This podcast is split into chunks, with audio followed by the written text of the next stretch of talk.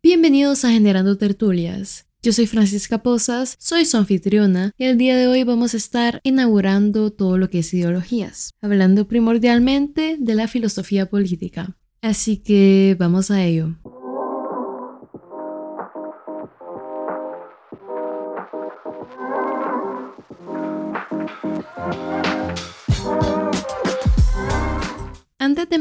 Y como siempre, les voy a dar unas cuantas definiciones que considero importantes para el tema. En primer lugar tenemos a la filosofía, que es la búsqueda de la verdad y del conocimiento de la naturaleza de todas las cosas. Es buscar saber y no asumir que se sabe. Etimológicamente, la palabra filosofía proviene del griego philos, amor o capacidad de amar, y sophoi o sophos, que significa sabiduría.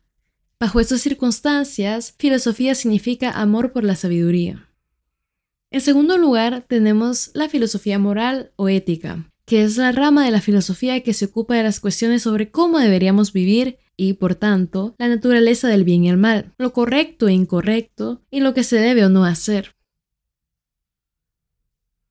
Antes de buscar definir la cuestión de la filosofía política, necesitamos saber qué es exactamente lo político. Al hablar de lo político, nos referimos al ámbito que tiene que ver con los fenómenos o cosas que comportan principalmente tres características. En primer lugar, lo público, refiriéndonos al colectivo.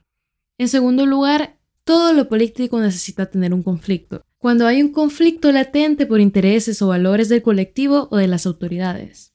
Y en tercer y último lugar, obediencia, la obligación. Lo político deriva en un acto de obediencia para resolver conflictos del colectivo.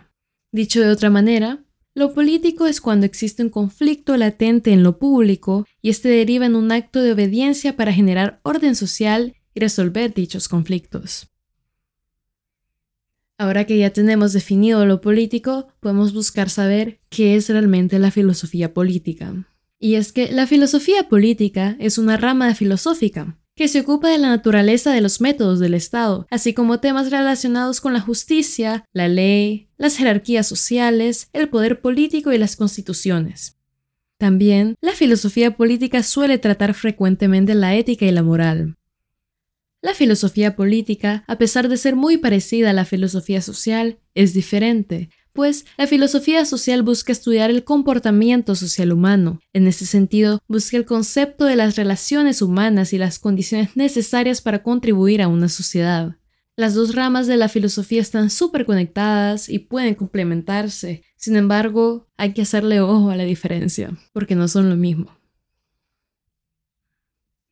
Según Leo Strauss, filósofo estadounidense alemán, en su artículo What is Political Philosophy, la filosofía política sigue manteniendo su carácter de importancia desde su apogeo en Atenas, que es donde, junto con los chinos, nace el concepto de la filosofía política. Strauss argumenta que toda acción política tiene como objetivo dos cosas, preservación o cambio. Preservación cuando se busca prevenir un cambio que empeore la situación, y cambio cuando se busca mejorar el estado. Por tanto, la acción política es guiada por nuestras concepciones del bien y el mal, de mejor o peor.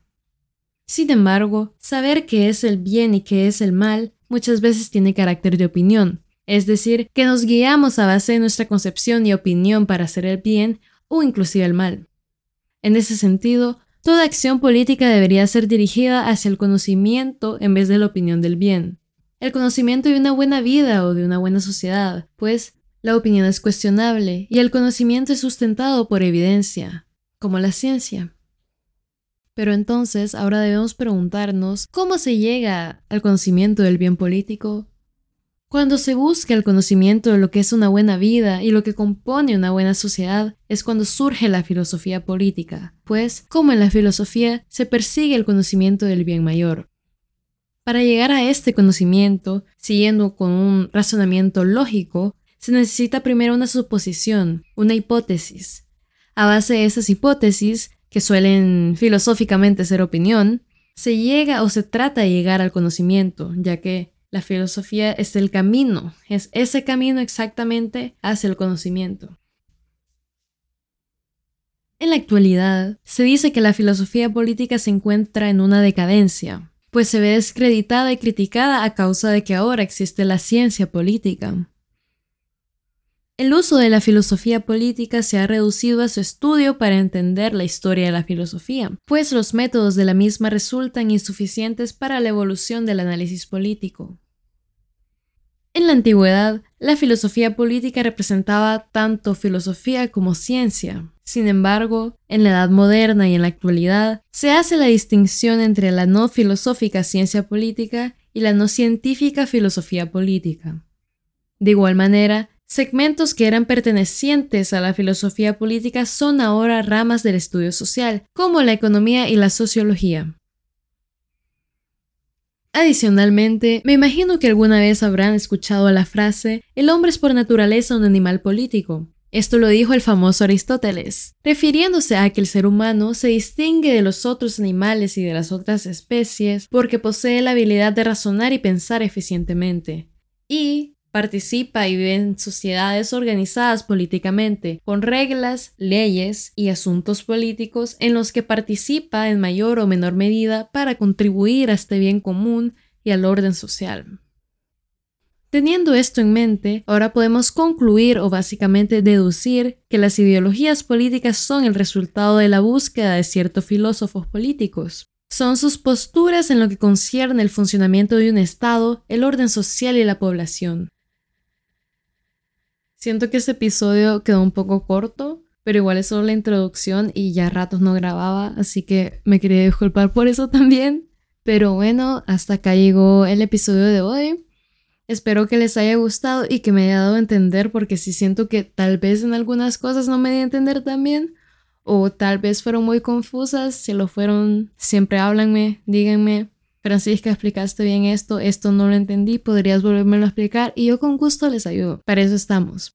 Espero que el episodio les haya gustado, interesado y nos vemos a la próxima.